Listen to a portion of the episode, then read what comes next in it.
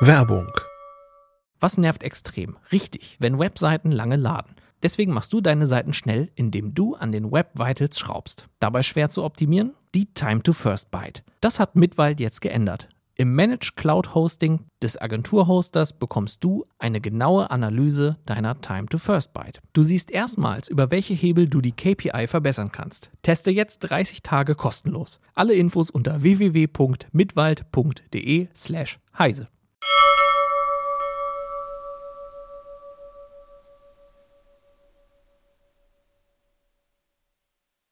Heute in CT Uplink Windows-Computer im Visier von Cybercrime bannen und wie man sich vor Angriffen schützt.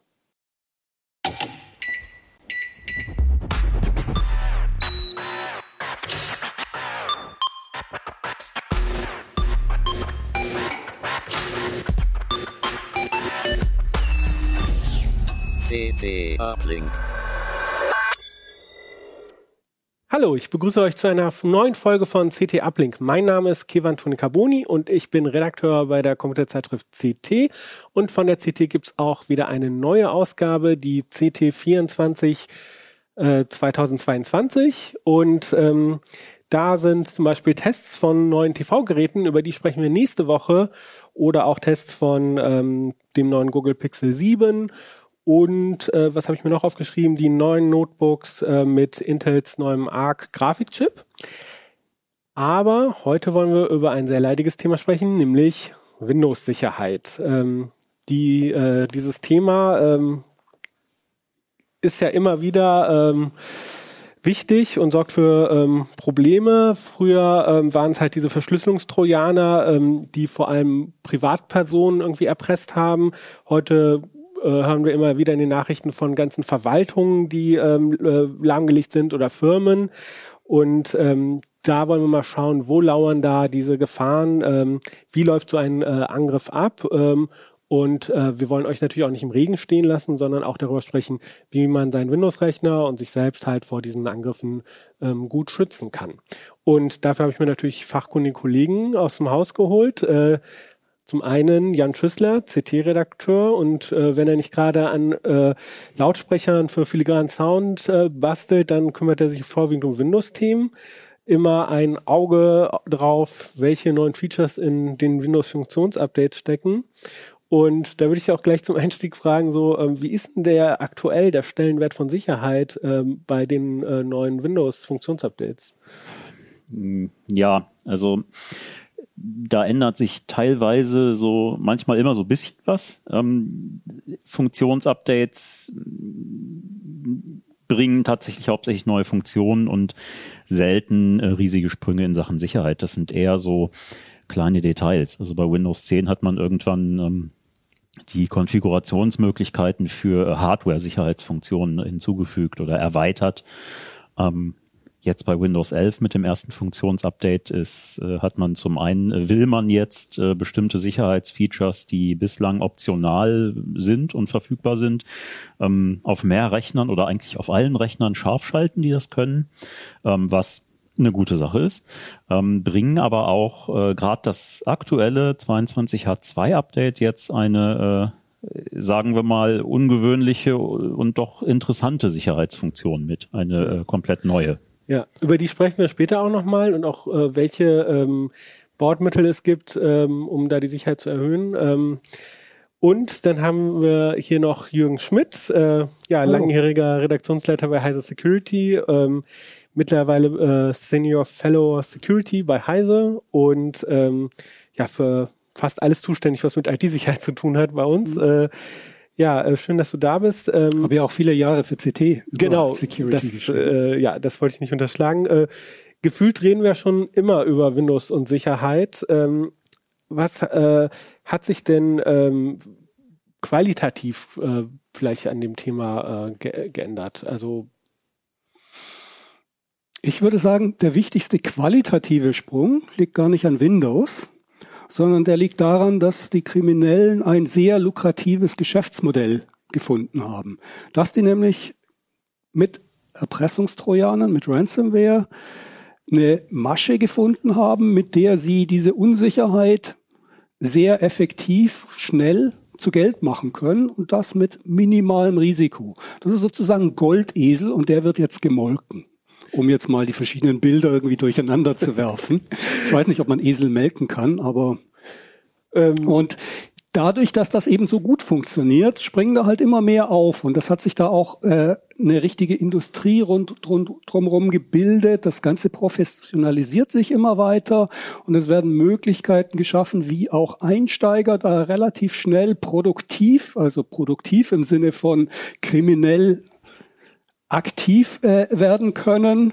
Und so ist halt diese Gefahr von immer irgendwie so ein bisschen da zu tatsächlich richtig bedrohlich gewachsen. Und das führt ja auch dazu, dass wir dieses Thema dann auch immer wieder in den ähm, Nachrichten wie der Tagesschau haben. Ähm, das war ja früher nicht so oft. Und über diese Cybercrime-Industrie, äh, da reden wir auch gleich nochmal im Detail drüber. Ähm, ich würde äh, gerne zum Einstieg euch nochmal fragen, ähm, also beziehungsweise Jürgen, du hast ja in deinem Artikel geschrieben, Windows macht es auch äh, ähm, diesen kriminellen oder anderen Bedrohungen, Angriffen sträflich einfach.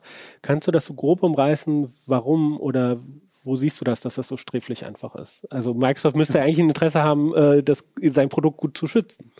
Also da gibt es sehr viele Dinge und ich weiß gar nicht so richtig, wo ich anfangen soll und wo ich aufhören soll. Aber ich versuche das mal irgendwie so ein bisschen kompakt zu überreißen. Also das fängt an damit, dass halt Windows sehr viel Legacy äh, und Mechanismen und Konzepte hat, die aus Rückwärtskompatibilität immer noch beibehalten werden. Das heißt, da ist sehr viel an Funktionalität an Bord, die heutigen Ansprüchen an Security einfach nicht mehr genügt. Das geht weiter mit ähm, Sicherheitskonzepten, die Microsoft eingeführt hat, die äh, nicht so funktionieren, wie sie eigentlich sollten und äh, im Wesentlichen vergleichsweise wenig Schutz bieten, bis hin zu der Philosophie bei Microsoft, dass äh, man Windows billig macht und für Security extra Geld nimmt. Das heißt, wer, wer das Ganze sicher haben will, soll extra zahlen. Insbesondere im professionellen Bereich, im Firmenbereich sieht man das immer mehr, dass also man für zusätzliche Security-Funktionen, für zum Teil richtig gute Security-Funktionen auch richtig extra Geld auf den Tisch legen muss. Billig kriegt das jeder. Und wie siehst du das, Jan? also wenn ich dir mal diese User-Brille aufsetzen kann, äh, will ist das denn, ist Security wirklich so anstrengend, dass jetzt die meisten sagen, äh, ich, ich möchte gerne diese Legacy-Sachen haben oder ähm, meinst du, da könnte Microsoft mehr machen? Also Microsoft könnte mehr machen, aber äh, wenn sie wirklich an den Kern rangehen wollen, ähm, wird sich die Windows-Benutzererfahrung sehr stark ändern aus, aus Sicht äh, des, des normalen Users. Ähm, wie Jürgen schon sagt, ne, also ein, äh, ein Kernprinzip ist ja, dass ich eine Software runterladen kann und die benutzen und äh, es eigentlich, es sei denn, irgendwelche Mechanismen erkennen, was schädlich ist darin, ähm, Schadcode überhaupt nicht an der Ausführung gehindert wird der auch auf, äh, auf Daten anderer Prozesse zugreifen kann. Äh, ja, Kernel, erhöhte Rechte sind da so ein bisschen geschützt natürlich, aber ähm, prinzipiell können erstmal alle Windows-Programme untereinander auch Daten austauschen. Und das ist eben genau dieses uralte äh, Design von Windows. Und ähm, ja, also ich sag mal, würde man das jetzt wirklich äh, alles dicht machen, würde man wahrscheinlich sehr schnell bei einem Konzept rauskommen wie äh, bei Apple oder bei Android, dass du äh, eben wirklich nur äh, ja ausschließlich signierte Pakete ausführen kannst. Ähm, also im Prinzip würde die Nutzung jeglicher Software, die du schon hast, die nicht im Microsoft Store verfügbar ist, komplett abgeschnitten werden. Da gibt es immer so ein paar Workaround-Methoden, äh, ne, wie gesagt, auch schon mit dieser neuen Funktion in 22H2, wie sie versuchen, das Ganze in den Griff zu kriegen, so zu handeln, zu sagen, okay, wir gucken, dass wir möglichst viel Schädliches blockieren, aber möglichst wenig Unschädliches blockieren. Und das ist eben so die Kunst und man sieht ja im Prinzip, wie Microsoft seit 20 Jahren versucht, das irgendwie da irgendwie durchzuschiffen, dass es möglichst angenehm und trotzdem möglichst sicher bleibt. Also dieses. Wobei, ich, ich sehe da auch so ein bisschen so, so Wellenbewegungen. Meinst du Ja. nicht, dass also Microsoft hat immer wieder so Phasen, wo sie die Security hochschrauben und zur Not auch mal die Benutzer irgendwie äh, ein wenig unglücklich machen, wie zum Beispiel mit Vista. Da haben sie einen deutlichen Schritt in Richtung hin zu mehr Security gemacht und danach fangen sie wieder an, das schrittweise zurückzunehmen und äh, verdödeln das mit der Security wieder ein bisschen und dann Also, geht's ja. wieder hoch. diese UAC-Benutzerkontensteuerung. Ne? Das Zum war an sich Beispiel. eine wunderbare Idee. Also klar, auch das ist nicht perfekt, weil du trotz UAC, wenn du ein Admin-Konto hast, natürlich trotzdem als Admin angemeldet bist und mit Tricks können Programmierer halt versuchen, das zu umgehen. Aber UAC war eben so eingestellt, dass es schon beim Anzeigen des Gerätemanagers eine, eine, äh, eine Sicherheitsabfrage angezeigt hat. Es waren so viele User genervt, dass Microsoft gesagt, äh, äh, dass die User gesagt haben, ja, wir schalten, ich schalte das ab, einfach komplett, weil mich das nervt. Und das ist natürlich nicht Sinn der Sache. Da kannst du die Funktion gleich weglassen. So und dann hat Microsoft gesagt, ja, okay, wir entschärfen das ein bisschen und machen das in, seit Windows 7 ist es ja so, dass nur Änderungen am System eigentlich nur Änderungen am System äh, erweiterte Rechte brauchen. Und äh, ja, Es ist halt der, der alte Kampf zwischen Komfort und äh, Sicherheit. Äh, äh, äh, Ich glaube, es ist nicht nur Komfort, es ist auch, äh, es ist, es ist, steckt mehr dahinter. Also ähm, diese, diese mehr Sicherheit und mehr Geld verdienen wollen, also oder die Art und Weise, wie man Geld verdienen will, die ändert sich auch. Es geht nicht, es richtet sich nicht nur daran, wie die Benutzer da äh, das sehen, sondern es ist auch ein bisschen auch ein bisschen die Köpfe hinter den Kulissen, die da Regie führen und die halt ihre ihre Idee davon, wie man mit dem, was sie machen, Geld verdienen kann, gelegentlich ändern. Im Moment ist irgendwie ganz groß äh, in Mode, alles irgendwie Defender zu nennen und ähm, da möglichst viel Defender-Zeug zu verkaufen als zusätzliche Sicherheitsfunktion, den Leuten halt über Security zusätzlich Geld aus der Tasche zu ziehen.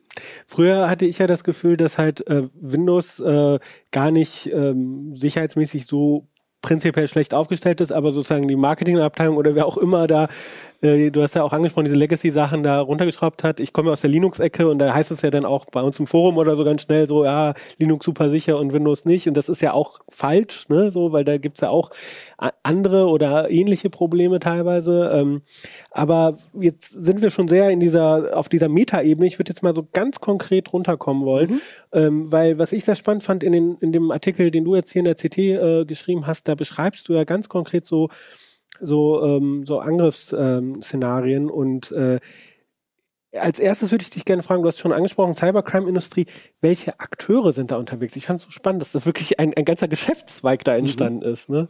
Ja, das ist, glaube ich, auch ganz wichtig für das Verständnis, wie solche Angriffe heutzutage funktionieren, dass das nicht irgendwie so äh, einfach so passiert oder auch nicht unbedingt nur ein Einzelner ist, der da irgendwas macht, sondern dass da irgendwie so, so, so eine ganze Cybercrime-Untergrund Ökosystem dahinter steckt, wo auch so Trends sind wie, ähm, dass die in die Cloud gehen, dass es alle möglichen Dinge as a Service gibt. Es gibt Ransomware as a Service, es gibt Infostealer as a Service, also spezielle Programme, die darauf ähm, geeicht sind, also die speziell dazu gemacht werden, einen Rechner möglichst gut abzuernten. Alles an Passwörtern, Zugangstokens und äh, wertvollen Daten da irgendwie abzuziehen.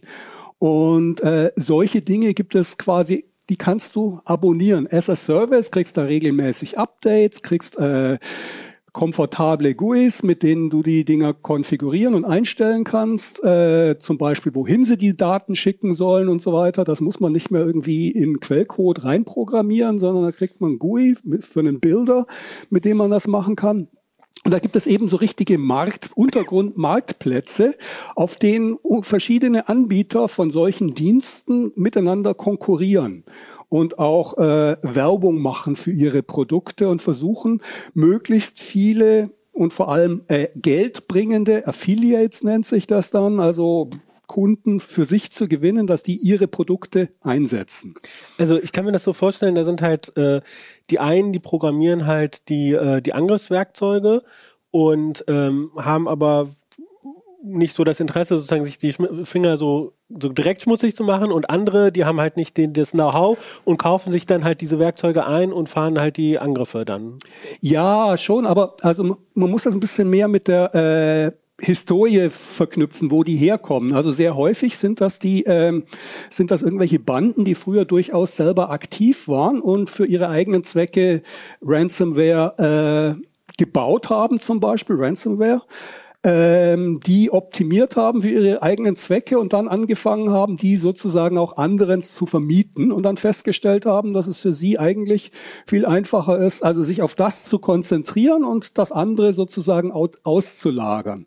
Sie äh, so gibt es also eine ganze Reihe von Banden, die halt irgendwie dieses, dieses äh, Know-how hatten, wie man solche Schadsoftware entwickeln kann und äh, die dann das irgendwo in Netze einsteigen und so weiter und dann das selber äh, alles durchziehen, ausgelagert haben an Banden, die von ihnen die Software lizenzieren.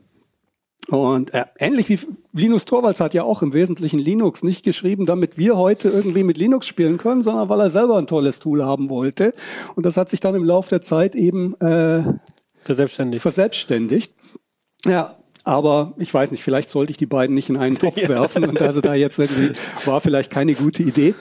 Äh, aber auf jeden Fall ist es tatsächlich so, dass die äh, sich spezialisiert haben immer weiter und die eben dann auch ähm, le zusätzlich Leute anheuern. Das heißt, wer jetzt bei so einem Ransomware as a Service ähm, Anbieter äh, arbeitet, der hat sehr häufig einen 9-to-5-Job, also 9 bis 5 und äh, arbeitet da wie an einem normalen Softwareprojekt. Also es sind da zum Teil so Chats, interne Chats aus deren Arbeitsgruppen und so weiter gelegt, wo man da sehen kann, dass das also äh, von der Arbeitsatmosphäre und dem, was die tun und wie die tun, wie die mit ihren Chefs kommunizieren und wie die Chefs irgendwie Druck machen, dass die irgendwie Termine einhalten müssen. Da fühlt man sich tatsächlich an äh, ganz normale Software-Teams, Softwareentwickler-Teams äh, erinnert. Und so ist halt auch ähm, die Art von Leuten im Laufe der Zeit ein wenig äh, hat sich geändert, die die in solchen Projekten aktiv sind. Das sind heute äh, nicht notwendigerweise irgendwie hochspezialisierte Kriminelle, sondern zum Teil halt auch wirklich Softwareentwickler, die äh, da einen einfachen Weg gefunden haben, Geld zu verdienen. Aber so einfach ist es letztlich dann für sie auch nicht, weil sie auch in so einer Tretmühle drin sind, wo sie liefern müssen, wo sie Termine haben, Deadlines, die einzuhalten sind und deren Chefs eben auch äh, ordentlich Druck machen, damit die Dinge vorangehen. Mhm. Eines der äh, Eintrittstore von, von eben solchen Angriffen ähm, sind ja Office-Dokumente per, per Mail äh, geschickt und ähm, ich habe selber, beim, bei, bevor ich zur CT kam, hatte ich so einen Job, wo ich auch so Verwaltungskram machen musste. Da habe ich dann tatsächlich auch mal ein Makro geschrieben für ein Excel-Dokument, ja, da, das mir irgend so ein Bürokratiekram abgenommen hat. Aber ähm, äh, Jan, hast du eine Erklärung dafür, warum äh, das zum Beispiel in Microsoft Office oder Windows dann so ein Einfallstor sein kann? Ähm, äh, für, für Angriffe. Also dass mit wenigen Klicks sozusagen so ein, so ein Office-Dokument äh, mhm. User quasi unbedarfte User dazu verleitet. Äh. Ich sag mal, das ist, naja, zum einen ist das ein Stück weit eine der angesprochen, Jürgen angesprochenen Bezahlfunktionen. Es gibt ja die Möglichkeit für Admins in Firmennetzwerken, zum Beispiel Office per Gruppenrichtlinie so zu konfigurieren, dass es gar keine Makros ausführen darf. Oder erst nach äh, so und so expliziter Bestätigung oder nur wenn äh, die, äh, die äh, der Absender äh, ein Trusted äh, Absender ist, wie auch immer. Und ähm, ja, man möchte Geld damit verdienen. Deshalb äh, ist das auch nur in hochpreisigen äh, Enterprise-Abos verfügbar. Und ähm, dann kommt dazu, dass selbst wenn du, äh, ja, ich sag mal jetzt privat irgendwie eine, eine Spam-Mail oder eine, ähm, ja, einen Schädling kriegst per Mail äh, in einem Office-Dokument, ähm, die oft eben so gut gemacht sind, dass du tatsächlich denkst, es handelt sich um äh, einen Kollegen, einen Freund, wie auch immer, der dir was schickt. Also das ist ja auch ein Mechanismus, wie sie ihre Trojaner in Firmen reinkriegen. Ne, dass sie äh, teilweise erstmal versuchen, an äh, firmeninterne Kommunikation ranzukommen und äh, dann auch auf tatsächliche Geschäftsprozesse Bezug nehmen in gefakten Mails, so dass du davon ausgehst, dass was ich hier öffne, das ist natürlich von meinem Kollegen, der mir hier gerade die neuesten Abrechnungen schickt. Und äh, dann bist du äh, natürlich mental in dem Zustand, dass du sagst, ja, na klar, äh, klicke ich da auf Ausführen. Was, was denn sonst? Und dann ist es passiert. Ne? Also das viel ist, viel dabei ist nicht nur die Technik des Angriffs, sondern die Psychologie des Angriffs. Ja, vielleicht ein wichtiger Punkt noch, der manchen Leuten nicht so ganz klar ist, die mit Makros mal so ein bisschen rumgespielt haben, um was weiß ich, eine Reisekostenabrechnung in Excel zu machen und du da irgendwelche äh, Felder automatisch auszuführen, dass es eben nicht nur darum geht, irgendwie so Kleinkram innerhalb von Dokumenten zu machen, sondern dass dahinter eine komplette Programmiersprache steht, die im Prinzip alles kann. Die kann aus dem Internet eine ausführbare Datei runterladen auf das System und die auf diesem System im Hintergrund starten. Und die läuft dann als eigenständiger Prozess und das alles angeschoben durch ein einfaches Makro, das entweder in einer Doc-Datei, also so einer Word-Datei oder in einer Excel-Datei drinsteckt. Also man kann da im Prinzip alles, also da steht die komplette Windows-Welt äh, dem Makro offen. Wenn das einmal läuft, kann das auf diesem Rechner alles machen, was der Benutzer auch tun kann. Also er ist begrenzt durch die Benutzerrechte. Er wird nicht automatisch zum Administrator. Aber was der Benutzer machen kann, das kann auch ein Makro, das in einem Office-Dokument läuft, machen. Und das ist ja im Zweifel schon mal viel, ne, was der Benutzer machen kann. Ja, ja, das reicht in vielen Fällen aus, um äh, richtig Ärger ja. zu machen. Ähm, jetzt äh, sind wir gedanklich an der Stelle, ähm, ich habe auf das äh, Makro erlauben äh, Knöpfchen gedrückt in Office, ja, und der äh, Angreifer, die diese Cybercrime Leute haben halt den ersten Schritt in meine ihren ersten Fuß in meine Windows Tür gesetzt, ja. Ähm, äh, wie geht's da weiter, äh, Jürgen? Also wie laufen dann die Angriffe weiter? Also der typische erste Schritt ist, dass äh, ein Programm aus dem Internet nachgeladen wird auf dem Rechner, äh, dann gestartet wird und das dann äh, anfängt Aktivitäten zu entfalten. Schon da kann es sein, dass also ähm, die Spezialisierung Unterschiede macht. Das zum Beispiel, wenn das auf dem Rechner von einem Privatanwender landet. Was anderes passiert, als wenn der Rechner in ein Firmennetz eingebunden ist. Also die Schädlinge erkennen das dann zum Beispiel daran, zu, im äh, Heimnetz oder zu Hause sind die Rechner eben öfters Mitglied in einer Arbeitsgruppe, Workgroup oder sowas.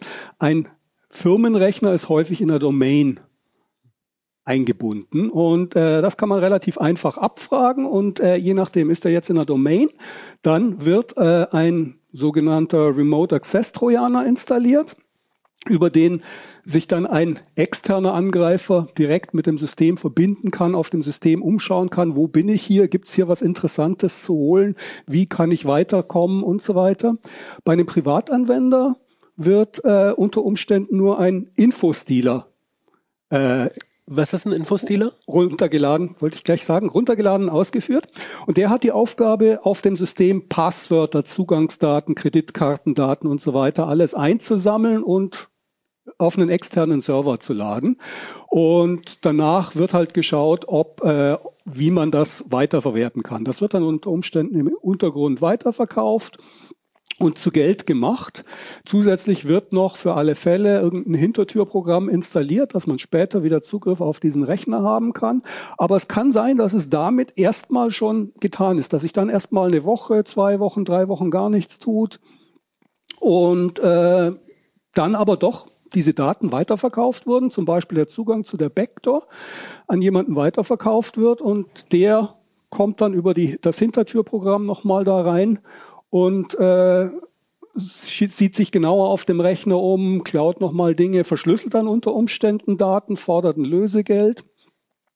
Oder was eben auch passieren kann, ist, dass die Zugangsdaten, die da geklaut wurden, weiter äh, verscherbelt wurden und dann eben zum Beispiel ein Anwender seine, seinen Firmenmail-Zugang, das Passwort äh, in seinem Browser gespeichert hat, um das Webmail-Frontend bedienen zu können, hat da einmal, wenn er gefragt wurde, Passwort speichern, ja gesagt.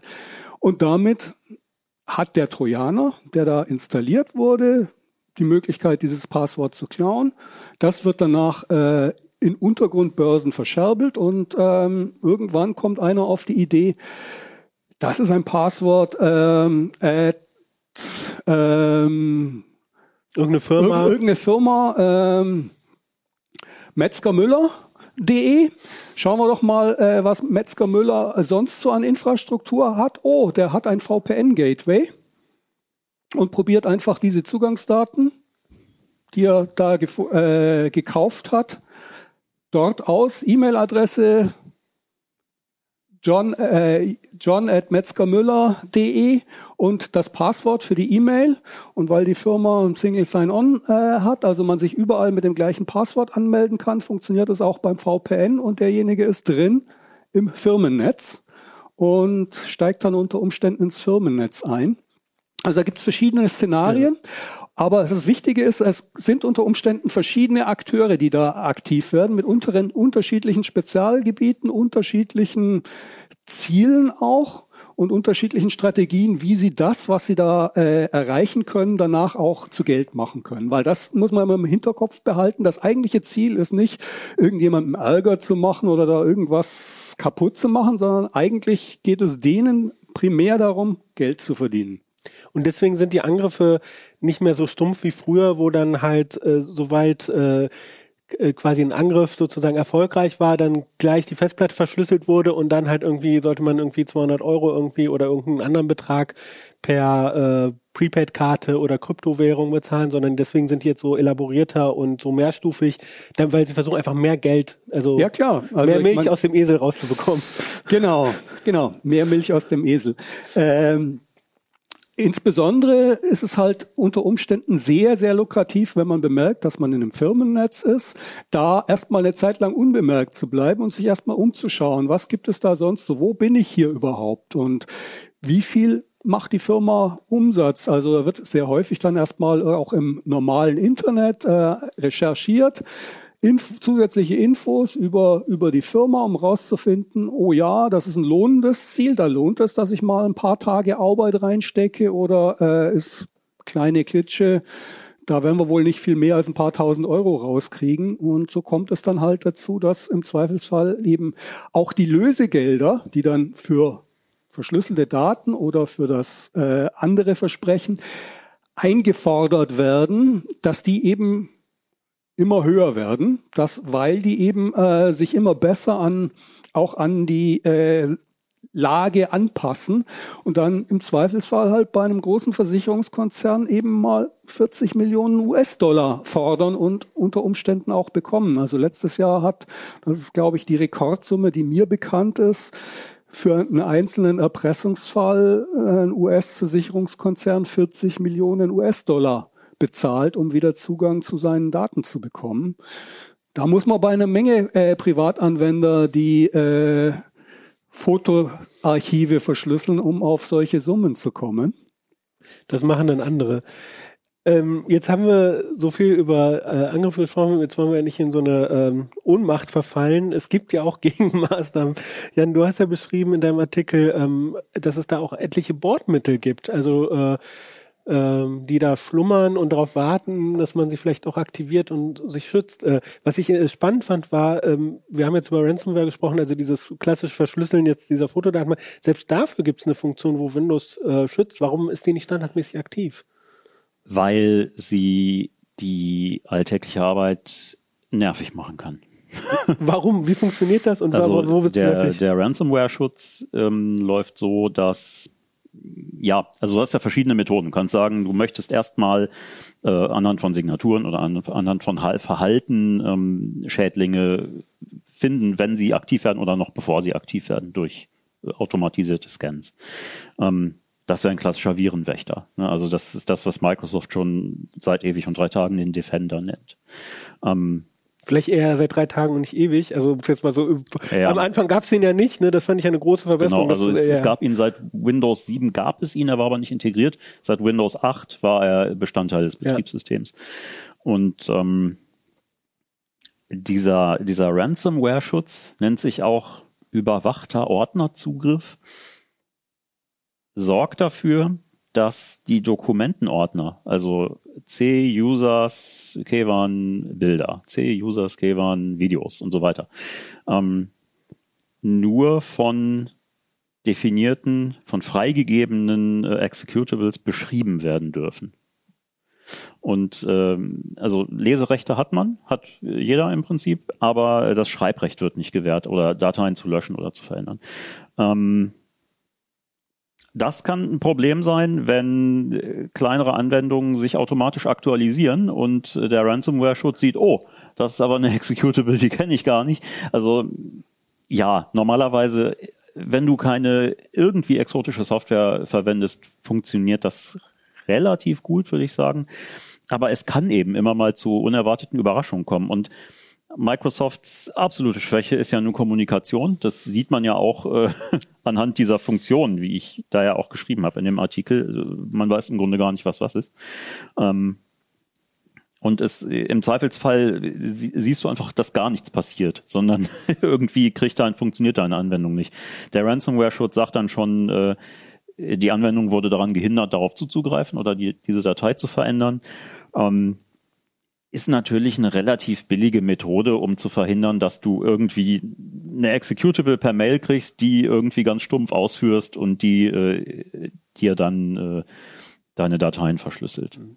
Das ist eine der ja eine der Schutzvarianten, die man äh, haben kann. Und was gibt's noch so für äh, Bordmittel oder wer, was würdest du empfehlen? Was sollte man noch ausprobieren? Ähm, um seinen Schutz zu erhöhen? Also genau, das Ausprobieren ist schon mal ein gutes Stichwort. Ähm, ich würde schon dazu raten, das einfach mal alles einzuschalten und zu gucken, wo es einen hinführt. Man hat ja nichts zu verlieren. Ne? Also wenn du merkst, dieser Ransomware-Schutz geht mir total auf den Zwirn, dann schaltest du es halt wieder ab. Ja, außer meiner Zeit natürlich. Ja, und genau. Also, wenn, man, ne, äh, wenn man das, ne, aber wenn du jetzt siehst, okay, das hat mich in einer Woche jetzt wirklich dreimal bei der Arbeit unterbrochen, dann kann man vielleicht schon sagen, okay, das, das ist es nicht. Ne? Und dann weg damit. Ähm, Klar, sie haben natürlich eine ganze Menge noch Tools, die sie als äh, Smart Screen labeln oder Defender Smart Screen. Ähm, das, der Smart Screen ist ursprünglich eigentlich eine Funktion, die vor allem vor, Webse vor schädlichen Webseiten oder betrügerischen, gefakten Webseiten warnen soll. Also wenn du jetzt mit dem äh, Edge-Browser zum Beispiel oder damals mit dem Internet Explorer irgendwie äh, eine schädliche Seite, äh, eine Phishing-Seite aufrufen willst, geht der Smart Screen dazwischen und sagt, das ist nicht das, was es vorgibt zu sein. Und ähm, das haben sie Stück weit erweitert. Also das äh, prüft jetzt auch Programme auf dem PC, kann, es gibt einen separaten Schalter, der äh, Store-Apps dann äh, auch prüfen kann, weil das kommt ja auch immer mal wieder vor, dass gerade Microsoft steht da ja auch immer wieder immer in der Kritik, dass es äh, betrügerische Apps oder äh, nutzlose Apps, die dann aber Geld kosten äh, oder deine Daten abfischen wollen irgendwie, äh, davor können sie warnen. Dann haben sie jetzt ähm, schon in Windows 10 war das eingebaut äh, in den jüngeren Versionen äh, einen ja, Microsofts Bezeichnung, einen Schutz vor äh, potenziell unerwünschten Programmen. PUAs, ne, also äh, Potentially Unwanted Applications. Ähm, die Definition ist so ein bisschen schwammig. Äh, du kannst sagen, das, was zum Beispiel früher so ein Dialer war, ne, der dir hohe Telefonrechnungen verursacht, äh, ist ein PUA. Ein PUA definiert Microsoft inzwischen aber auch sowas wie Prime 95. Also ein Tool, das naja, eigentlich mehr Zen-Primzahlen finden soll, vor allem aber von Bastlern benutzt wird, um den Prozessor auf äh, maximale Last zu treiben. Also ein Tool, das Wärme erzeugt und Rechenleistung äh, beansprucht. Ähm, das wird zum Beispiel blockiert von Windows 11 ähm, mit einer Smart Screen Meldung, nicht mit einer Anti Antiviren Meldung. Smart Screen heißt auch, du kannst das relativ leicht umgehen. Du hast erstmal hast ein großes Feld okay zum Abklicken, ja, das konnte nicht ausgeführt werden, kannst aber anklicken weitere Optionen und dann gibt es eine kleine Schaltfläche trotzdem ausführen. Ähm, nach Microsofts Definition sollte dieses Tool eigentlich nur von diesem erweiterten PUA-Schutz blockiert werden, der eben sagt, ich blockiere nicht nur betrügerische oder gefälschte äh, Inhalte, wie auch immer, sondern ich blockiere auch Tools, die irgendwie deinen Rechner verlangsamen oder deine äh, Experience verschlechtern könnten. Dazu zählt Prime 95 natürlich. Es macht den Rechner laut, es verzehnfacht wahrscheinlich deinen Stromverbrauch, je nach Rechner. Ähm, und es ist, äh, der Rechner lahmt natürlich, wenn das läuft. So gesehen richtig. Aber Prime 95 wird auch vom regulären Smart Screen blockiert und nicht nur von dieser PUA-Funktion. Das heißt, offenbar sieht Microsoft, und das sagt diese Meldung auch, Prime 95 als ein Tool, das dir irgendwie Schaden zufügen kann. Und da denkt man, warum? Macht ihr tausend Unterscheidungen, was welche unerwünschte oder gefährliche oder betrügerische Software sein kann, wenn ihr euch am Ende gar nicht dran haltet? Also, also eigentlich eine äh, interessante Funktion, die sie selber wieder ähm, genau. Äh, kaputt machen, will ich nicht sagen, aber ihr ein Beinchen stellen. Ja, also die sie auch es ist auch nirgends wirklich sauber dokumentiert, welche Kriterien exakt erfüllt sein müssen, um in welcher Schutzfunktion oder Stufe abgefangen zu werden.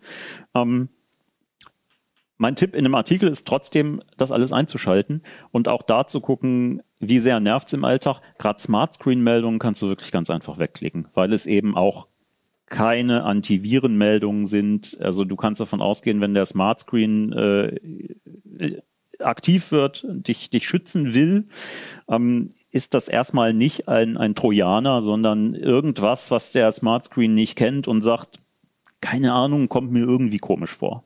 Also rangiert so auf der Ebene, wollen Sie einen Brief schreiben äh, äh vom Nervcharakter?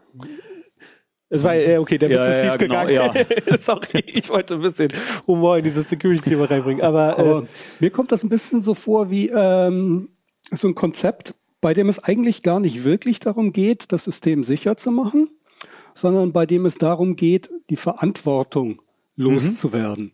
Also ähm, man wenn man irgendwie Dinge sicher machen will, dann versucht man eben tatsächlich ähm, Fehl, Fehl äh, Sachen so so zu härten, dass dass die Sachen nicht mehr schief gehen.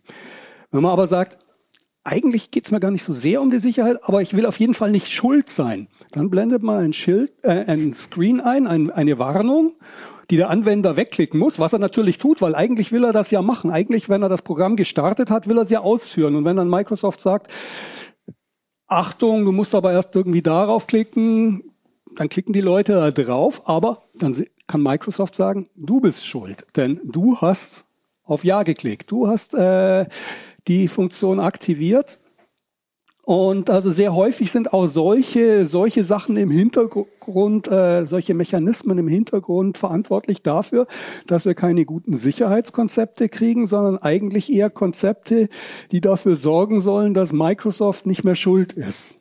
Also Haftungs-, Entlastungskonzepte statt Sicherheitskonzepte. Genau. Ich, ich finde, das ist auch ein ähm, Punkt, wo, wo ich denke, so ein bisschen so in dieses Security-Bubble oder Leute, die sich damit beschäftigen, es gibt so einen Teil von denen, die neigen dazu zu sagen, der, der User ist schuld. Ne? Du, du, der, warum ist man denn so blöd, da, da auf das Makro zu klicken und so? Und eigentlich ähm, denke ich halt auch, dass, dass es eigentlich so designt sein müsste, dass ein unbedarfter User nicht ähm, sich mit zwei, drei Klicken selber ins Knie schießt. Ne? So, äh, mhm.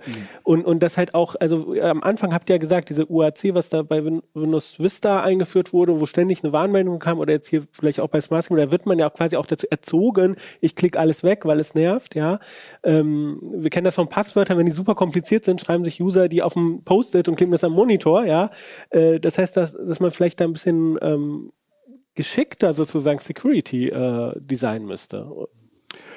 Also ich persönlich bin da so ein bisschen zwiegespalten, weil es ist da so ein Spannungsfeld. Ich sehe einerseits, ähm, ist es absurd, dass wir ähm, Systeme bauen, wo man ganz komfortabel auf einen Link klicken kann, dann geht eine Webseite auf, dann passieren Dinge, die die passieren sollen und dass das irgendwie mein täglicher Arbeitsprozess ist. Dass mein Job ist, irgendwie auf Links zu klicken und äh, danach Dinge zu tun. Und dann auf einmal kommen wir her, aber doch nicht auf diesen. Äh, und versuchen den Leuten beizubringen, ähm, du, klar musst du auf Links klicken, aber nur auf die richtigen. Und gleichzeitig geben wir den Leuten aber auch keine vernünftigen Mechanismen an, an die Hand, wie sie die Guten von den Bösen unterscheiden können sollen. Im Gegenteil, äh, dem Anwender wird immer weniger gezeigt, was sich hinter einem Link, der zum Beispiel in einer E-Mail oder sonst wo äh, erscheint, tatsächlich verbirgt. Und auf der anderen Seite sehe ich aber auch, dass ähm, es zum Teil ein wenig an der Sozialisierung im Internet fehlt. Also ich meine, wenn, wenn dich im, äh, im Bahnhof jemand fragt, kannst du mir mal kurz deine Kreditkarte geben, würdest du sagen, hallo, schleich dich. Äh, eine ähnliche Form von gesunden Misstrauen und äh, nicht alles machen, was irgendwie geht, brauchen wir auch im Umgang mit äh, Internet und Dingen, die äh, mit dem Internet zu tun haben. Und das ist noch nicht so weit verbreitet, wie wir das eigentlich bräuchten. Das heißt, wir brauchen schon irgendwie so ein bisschen mehr Awareness auf der einen Seite bei den Anwendern. Auf der anderen Seite sehe ich auch die äh, IT in der Verantwortung, bessere, stabilere Systeme bereitzustellen, die man benutzen kann, um ohne dass man sich, wie du gesagt hast, eben mit einem Knick, in, Klick ins Knie schießt.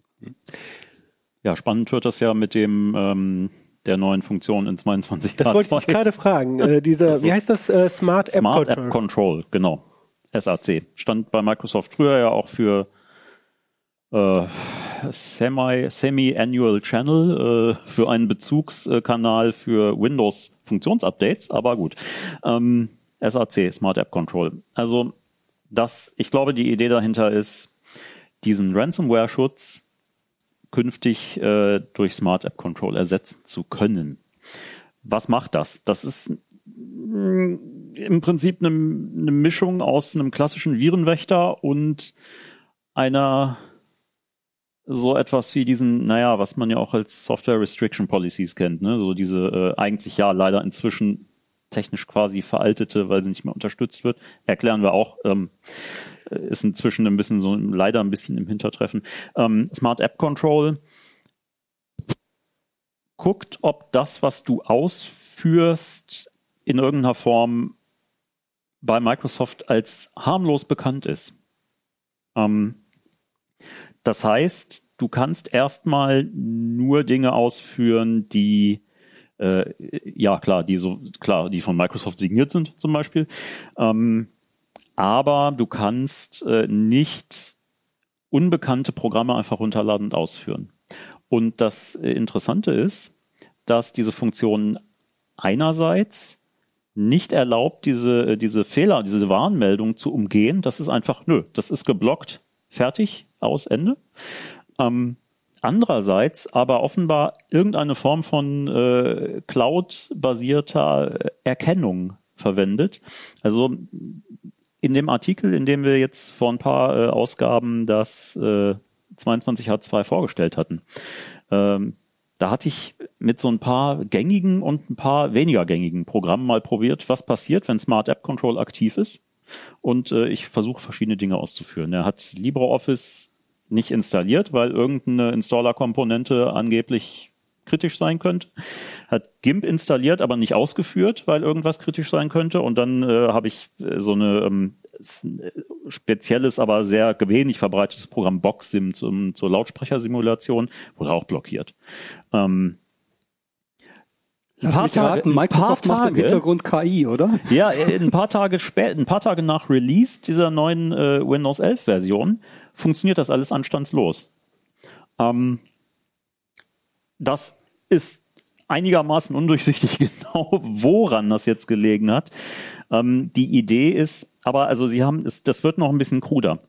Das, äh, auf, das ist nur verfügbar auf Rechnern, auf denen du Windows 11 Version 22H2 wahlweise sauber neu installierst oder eine, wenn das geupgradet wurde von Windows 10 oder dem ursprünglichen Windows 11, ähm, du dann einen so ein System Reset machen musst, also dieses äh, komplette Bereinigen, was im Prinzip eine na, äh, eine saubere Neuinstallation äh, entspricht.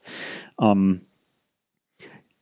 das Ganze befindet sich erstmal in so einer Art Überwachungsmodus. Das heißt, die, also die Idee ist, dass es so ein paar Tage, Wochen lang guckt, was führst du alles aus? Und wenn du nur äh, gängige, bekannte Software ausführst, schaltet sich die Funktion scharf, wenn es sieht, dass du häufig unbekannte Executables hast, zum Beispiel weil du Entwickler bist und dauernd unbekannte Executables hast, ähm, sagt die Funktion, das ist zu kritisch, das wird nur eine Nerverei und dann schaltet sie sich ab. Und einmal abgeschaltet, kannst du sie auch nicht wieder aktivieren, ohne eine saubere Neuinstallation zu machen. Aber wenn, wenn jetzt diese Analyse zum, äh, äh, zu, zu dem Schluss kommt, dass du nur gängige Software verwendest, ja, mhm. äh, dann schaltet sie ja automatisch an. Richtig. Und das fand ich ja interessant. Und da kann ich ja dann auch sagen so, oh doch, das schränkt mich zu sehr ein. Und dann darf ich einmal die ausschalten. Genau, du kannst sie dann ausschalten, du kannst sie danach aber nicht wieder anschalten. Und du kannst sie auch, ich meine, ich habe es zumindest noch nicht gesehen, dass du sie in den Analysemodus zurückwerfen kannst. Also die ist entweder an, äh, einmalig an und wenn du sie einmal, also die Idee dahinter dürfte sein, dass du einen Schutz vor Schädlingen dadurch hast, weil eben nur bekannte oder als harmlos, definitiv als harmlos bekannte Executables ausgeführt werden können. Und das, wenn du sie einmal abschaltest, das ja die Möglichkeit eröffnet, dass du einen Schädling ausführst. Und äh, daher ein System, auf dem SAC, Smart App Control, aktiv ist, quasi garantiert noch nie eine schädliche Executable ausgeführt hat, weißt du? Weil man es, weil es technisch nicht möglich ist, es aus und dann wieder einzuschalten. also das wird, ich denke, das wird extrem spannend, wenn das ähm, auf vielen Systemen sich automatisch aktiviert und dann äh, ahnungslose User davor sitzen und überhaupt nicht wissen, was das für eine Funktion ist und sie auch keine Möglichkeit kriegen, die, dieses äh, das das Ganze auszuführen. Also ich denke auch, das ist eine Mischung aus Virenschutz oder so eine Art Smart Screen Ding in Kombination mit dem, was Microsoft ja als S-Modus verkauft. Es gibt diesen S-Modus. Das ist dieses Minimalbindus. Naja, das ist technisch eigentlich ein vollwertiges Windows, aber das ist so eingeschränkt, dass du ausschließlich die Bordmittel und Apps aus dem Store installieren kannst und nichts anderes. Also auch ähm, Wobei ich glaube, der blockiert sogar die PowerShell. Das ist, naja, auf, auf jeden Fall. Im Wesentlichen Microsoft versucht Chrome OS unter Windows zu bauen. So im Prinzip so war es ja. Ne? Und ähm, du kannst, äh, das ist natürlich vergleichsweise sicher, wobei äh, als der S-Modus, oder damals hieß es noch Windows 10 S, war eine separate Edition, als das vorgestellt wurde, ähm, hat man relativ schnell rausgefunden, ich kann äh, aus Office heraus trotzdem Makros ausführen, weil das Ganze ja von einer äh, legitimen Executable, nämlich Word, Excel oder wie auch immer ausgeführt wird. Also äh, gut, ähm, aber ähm, das könnte auch diesen S-Modus theoretisch ersetzen, ne? dass man sagt, okay, das ist eben nicht nur auf den Store eingeschränkt, sondern du kannst auch alles andere ausführen, aber es muss bereits als harmlos bekannt sein. Also das ist wohl so der Hintergrundgedanke bei dieser. Funktion. Ich finde es ehrlich gesagt ähm, von der Grundidee gar nicht mal so schlecht, ja, weil für die breite Masse der Leute, ne, die jetzt unbedarft, das äh, meine ich jetzt nicht negativ, einfach den Rechner benutzen und sich auch um sowas nicht Gedanken machen wollen, ne? Ja.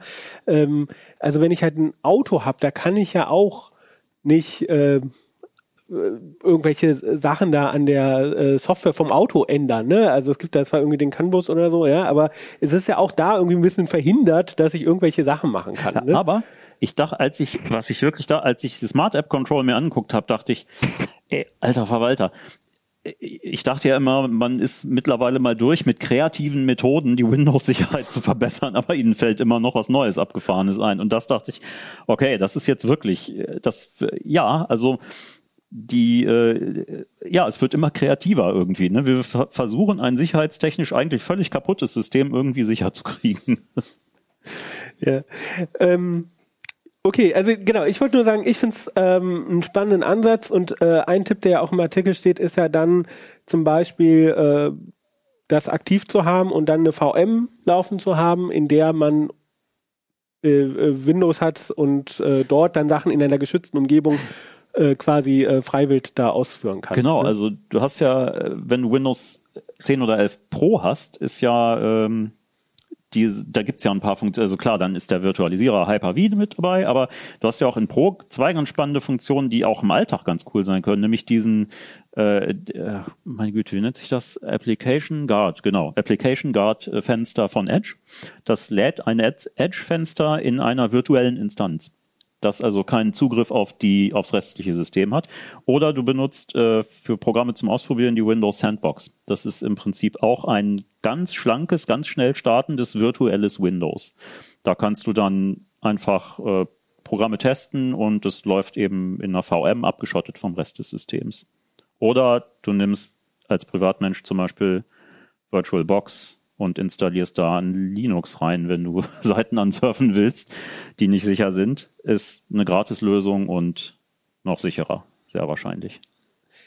Das sind jetzt so Sachen, die sich jetzt so an äh, Privatnutzer auch viel richten. Ähm, ähm, hast du so für Admins äh, da auch einen Tipp, wie man da die Windows-Sicherheit ähm, er erhöhen kann? Ähm? Ja, also wie man die Windows-Sicherheit erhöhen kann, das sind ganze Tagesveranstaltungen, äh, in denen man das also konzeptionell er erläutert. Ich meine, es ist mittlerweile klar, dass man äh, zum einen weiß man, diese, diese Angriffe verlaufen mehrstufig. Und das ist wichtig, dass man auch seine Verteidigung mehrstufig organisiert äh, insbesondere in Firmennetzen. Denn in einem Firmennetz wird es immer wieder mal passieren, dass man einen Security-Vorfall hat, dass ein Anwender ein Programm ausführt, das er nicht hätte ausführen sollen oder auf einen Link klickt, auf den er nicht hätte klicken müssen. Dann sollte man ein, ein Security-Konzept haben, das gewährleistet, dass damit nicht gleich alles verloren ist und man die Firma quasi pleite abschreiben muss, bankrott geht, weil äh, danach die Angreifer sofort im Netz sind, sich weiter ausbreiten können und Zugriff auf alle Daten haben, die äh, exfiltrieren, also auf ihre eigenen Server kopieren können und verschlüsseln können. Und man danach vor der Wahl steht, entweder auf absehbare Zeit ohne komplett ohne seine äh, IT auszukommen oder eben ähm, Tausende oder Hunderttausende Euro Lösegeld zu zahlen. Mit ungewissem Ausgang. Mit ungewissem Ausgang. Ähm, das heißt, man braucht ein mehrstufiges Sicherheitskonzept, eine Defense in Death nennt sich das, also eine gestaffelte Verteidigung in die Tiefe. Das heißt, man versucht zunächst also die Endpunkte so weit zu härten, dass, wenn möglich, nichts reinkommt. Aber wenn dann doch mal was durchrutscht, dann will man zum Beispiel eine realistische Chance haben, das zu erkennen, das zu bemerken. Das heißt, man wird auch in entsprechendes Monitoring investieren wollen, um eben eine Chance zu haben, zu erkennen, oh, da ist ein infizierter Rechner, den sollten wir vom Netz nehmen, bevor der eben äh, auf andere Rechner übergreifen ja. kann. Ich darf, ich, ich stelle mir das so ein bisschen vor, um mal mit einer Metapher zu kommen, so, so eine Art digitale Rauchmelder und Brandschutztüren. Ne? Ja, ja. Äh, genau. Also ich, das da, dazu ergänzend, ich war auch während dieses Artikels, äh, als ich es geschrieben habe, äh, doch eigentlich äh, über die neuen Funktionen, die es gibt, äh, war ich ganz begeistert. Also ich dachte, da, da ist schon einiges Sinnvolles bei. Also Sie haben zum Beispiel in, zu, äh, in Zukunft gibt es Mechanismen, die ähm, als infiziert bekannte Geräte, die du aber nicht einfach reinigen kannst. Also zum Beispiel Drucker, deren Firmware infiziert ist, irgendwie sowas. Smart, äh, Smart Home oder irgendwelche anderen, irgendwas, was Router, irgendwas in der Richtung Switches, die äh, im Netz hängen und äh, äh, dort äh, ja Malware ausführen. Ähm, dass es Defender-Regeln gibt, die zum Beispiel allen Windows-Clients sagen, du darfst nicht mehr auf Anfragen von diesem Gerät antworten. Dass man also aus Sicht der nicht infizierten Geräte die Infizierten äh, ja ins Abseits stellt. Also da geht man in die Richtung. Und dieser besagte äh, äh, ja, Application Guard, genau, äh, Microsoft Defender Application Guard, ähm, kann viel mehr in Firmennetzwerken. Also du kannst dann zum Beispiel definieren, dass äh, Anhänge generell nur äh, überhaupt angezeigt ausgeführt werden können von ähm, von äh, Absendern, die äh, auf einer äh, Allow-List stehen. Ne? Oder ähm, dass Dokumente die von unbekannten Absendern kommen, aus Prinzip in einer äh, virtualisierten Office-Instanz ausgeführt werden können, die abgeschottet läuft vom Rest des Systems. Also da macht man sich schon Gedanken und das klingt auch recht vielversprechend, nur genau, es ist eben alles Zeugs, für das Microsoft richtig fürstlich sich bezahlen lässt. Ne? Wobei man kann auch zum Teil selber relativ einfach solche, solche Mechanismen aufbauen ja. in einem kleinen Firmennetz. Man könnte zum Beispiel einen Windows-Account anlegen, in den sich nie jemand einloggen kann. Man gibt dem ein Passwort. Dieses Passwort speichert man eventuell in einem Passwort-Safe oder an entsprechenden Stellen. Aber sobald sich jemand in diesem System anmeldet, löst das einen Alarm aus. Also so eine Art Honeypot oder, oder so früh war. Richtig, genau. Ja.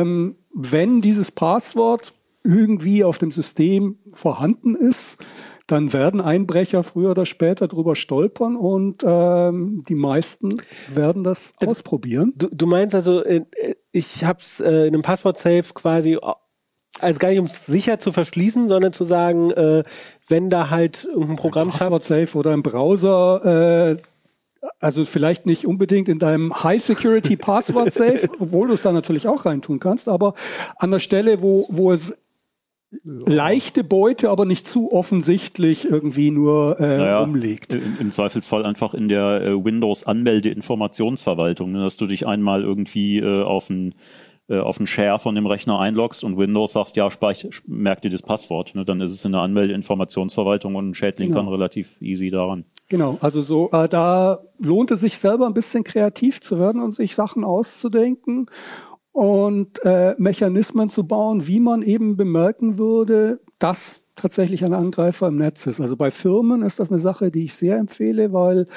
das ähm, da kann man endlich mal auch so ein bisschen seine eigenen so, so seine eigenen Stärken einsetzen gegen den Angreifer, weil man selber sich viel besser in seinem eigenen Netz auskennt und da Fallen aufstellen kann, über die ein Angreifer stolpern würde. Und ähm, da zum Teil mit vergleichsweise wenig Aufwand und kleinem Geld oder ganz ohne Geld auch ähm, in einem bestimmten Bereich, also äh, seine Security deutlich verbessern kann, die eben das Gesamtkonzept verbessert. Man sollte jetzt irgendwie nicht anfangen, Updates nicht einzuspielen oder ähm, als äh, Administrator arbeiten, während man mit äh, E-Mail und äh, Office-Dokumenten hantiert. Also die anderen Dinge nicht vernachlässigen, aber das ist irgendwie so im Konzept, in diesem Konzept gestaffelte Verteidigung, viele Sachen, die sich gegenseitig ergänzen. Äh, eine Idee, wie man billig sozusagen seine Security aufrüsten kann. Bei so Schutz äh, vor Angriffen und äh, oder Schutz vor Gefahren allgemein ist ja Information immer ein wichtiger Punkt. Ne? Jetzt äh, Jürgen, du als äh, du, du überlegst ja schon, schon lange, wie du sozusagen Heise Security weiterentwickeln kannst und hast jetzt ja auch ein neues Projekt, nämlich äh, Heise Security Pro, wo es ja auch so darum geht, Informationen über äh, Angriffe sozusagen mhm. ähm, äh, zu verarbeiten, sag ich jetzt mal. Aber vielleicht sagst du es besser. Ja. Was, was, was, was hast ja. du davor? Also ich baue eine Community auf von ähm, IT-Professionals, die sich in ihren Unternehmen, Organisationen und so weiter um Sicherheit kümmern. Und denen stellen wir Informationen zur Verfügung, mit denen sie das besser, effizienter tun können. Zum einen in der Form von Webinaren, wie jetzt im Dezember haben wir ein äh, Webinar zu Active Directory Härten. Weil Active Directory, diese Windows-Netz-Infrastruktur, ist einer der typischen Schwachpunkte, die bei allen Ransomware-Angriffen eigentlich eine sehr zentrale Rolle spielen. wenn man da etwas Zeit und Mühe investiert, kann man das deutlich besser machen und den Angreifern das deutlich erschweren. Also solche Webinare bieten wir den den Leuten an. Äh, zusätzlich bauen wir eine Community auf, in der wir in einem geschlossenen Bereich untereinander Informationen austauschen können. Also man fragen kann, hey, hat jemand Erfahrung mit so und so? Oder wie macht man das und das? Und äh, da eben Security beziehungsweise IT-Professionals untereinander miteinander kommunizieren können und solche Dinge austauschen können. Und das ist irgendwie so im Moment mein Projekt, das äh, weiter voranzubringen. Heise Security Pro. Ja, äh, klingt spannend, viel Erfolg. Und äh, ja, an der Stelle ja, würde ich halt auch nochmal einfach auf die Artikelserie ähm, verweisen und auch so ein bisschen erinnern, Security kostet halt auch Geld. Ne? Und so wie so ein Fahrradschloss in der Relation zu dem Fahrrad stehen sollte, also wenn ich halt ein 1000 Euro Fahrrad habe, dann sollte ich nicht ein 10 Euro Fahrradschloss haben. Denke ich auch, sollte man halt auch ähm, Zeit und auch leider oder nicht leider Geld auch investieren, um sich da zu schützen. Ein erster Schritt kann sein, ähm, sich halt hier äh, die Artikel durchzulesen. Da ist dann, ähm, da erklärt Jürgen auch nochmal ganz äh, ausführlich, wie diese Angriffe laufen und wie diese Cybercrime-Banden arbeiten. Äh, Jan erklärt ähm, Bordmittel, die einfach kostenlos dabei sind, selbst bei den etwas security-mäßig stiefmütterlich behandelten Home- und Pro-Versionen, also wie man die halt, äh, deren Sicherheit ver verbessern kann, wie diese Smart App Control funktioniert mit der KI und Cloud und welche anderen Marketingbegriffe da auch aktiv sind, ähm, aber auch zum Beispiel diese, ähm, dieses alte System, ähm, wo habe ich das so notiert, ähm, weißt du nochmal, wie mm, ja, das die heißt? Software Restriction Policies oder auch Restrictor. Das Genau, äh, äh, Tool, genau, das ein Restrictor, Kollege das ist, genau, das ist ein älteres Tool von uns, ähm, von äh, äh, Peter. Von äh, Ha- Hajo hat das geschrieben. Ah, okay, damals Hajo von. Hajo. Genau. Äh, super. Weil wir sehr viel Nachfrage hatten, das doch mal zu aktualisieren. Leider, wir haben da lange ein wenig gezögert, weil äh, Microsoft eben diese Restriction Policies eigentlich schon ausgemustert hat, so mehr oder weniger. Und jetzt haben sie sie, glaube ich, auch richtig kaputt Genau, gemacht. mit der neuesten ähm, Windows-Version funktionieren die auch nicht mehr.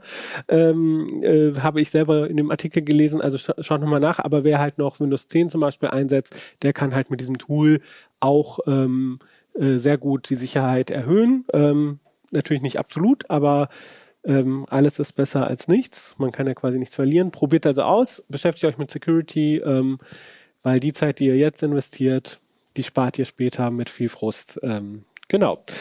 Äh, ja, vielen Dank, dass ihr da wart. Ähm, danke für eure Expertise. Ähm, ich habe viel gelernt und ich hoffe, ihr da draußen habt auch äh, einiges mitnehmen können. Ähm, schreibt uns gerne Feedback ähm, zu dieser Folge an äh, uplink.ct.de oder kommentiert hier unter dem Video, egal ob bei YouTube oder im Heise-Forum und schreibt uns auch vielleicht, ähm, wie schützt ihr euch ähm, gegen Angriffe und ähm, eventuell auch, welche Erfahrungen habt ihr gemacht? Denn ähm, aus ähm, Angriffen, ähm, die man analysiert, kann man ja auch lernen und vielleicht lernen auch andere und können sich dann besser schützen, dass ihnen nicht das gleiche Schicksal passiert. Ich bin da ganz gespannt, welche Stories ihr zu berichten habt. Und ähm, es gab auch Feedback von euch zur letzten Folge, ähm, unter anderem zum Beispiel, dass äh, Chromebox äh, ja eine nette, also da ging es um Notebooks in der letzten Folge, das sollte ich vielleicht vorhin noch sagen. Und äh, ein, ähm, ein paar Leute haben geschrieben, dass Chromebooks ja doch für sie auch eine interessante Alternative sind, wenn halt man mit dem Rechner nur surft und tippt, ja, dann braucht man ja auch kein 1000 äh, Euro Gerät und da ist dann so ein Chromebook für 200 Euro oder so schon eine interessante Alternative. Es gab auch ein bisschen Kritik an ähm, der Geschwindigkeit und den häufigen Unterbrechungen. Danke dafür für eure Rückmeldungen. Wir haben das im Team besprochen und werden auch in Zukunft äh, an unserer Gruppendynamik arbeiten. Wir hoffen, es war heute etwas besser. Und ähm, es gab noch eine Frage ähm, zu ganz konkret, äh, denn in der Folge wurde gesagt, äh, dass bei 4K-Bildschirmen weniger Licht durchkommt. Ähm, weil halt eben diese vielen Pixel ja auch mehr Steuerleitung haben und ähm, diese dann ähm, den Lichtdurchlass sozusagen hemmen. Ähm, aber OLED-Panel, da wäre das Problem nicht. Und da ist die Frage, warum ist es denn bei OLED-Panels nicht? Ja, das liegt daran, dass sie halt selbstleuchtend sind, ja, und diese Steuerleitung sozusagen ähm, hinter der Lampe sind, sage ich jetzt mal vereinfacht, während halt bei ähm, anderen Displays, äh, die eine Hintergrundbeleuchtung haben, diese Hintergrundbeleuchtung ja durch, äh, durch diese Steuerungsleitungen durchleuchten muss. Ich hoffe, ich habe das richtig erklärt. Ähm, genau, damit ähm, ja, möchte mich auch verabschieden. Nochmal Hinweis an so einen neuen YouTube-Kanal, CT Uplink. Ähm, folgt uns dort, ähm, klickt auf die Glocke, damit ihr Benachrichtigungen bekommt. Wir freuen uns und ähm, ich danke für eure Aufmerksam- Aufmerksamkeit, wünsche euch eine schöne Woche, einen schönen Tag. Ähm, bis zum nächsten Mal. Tschüss. Ciao. Ciao, ciao.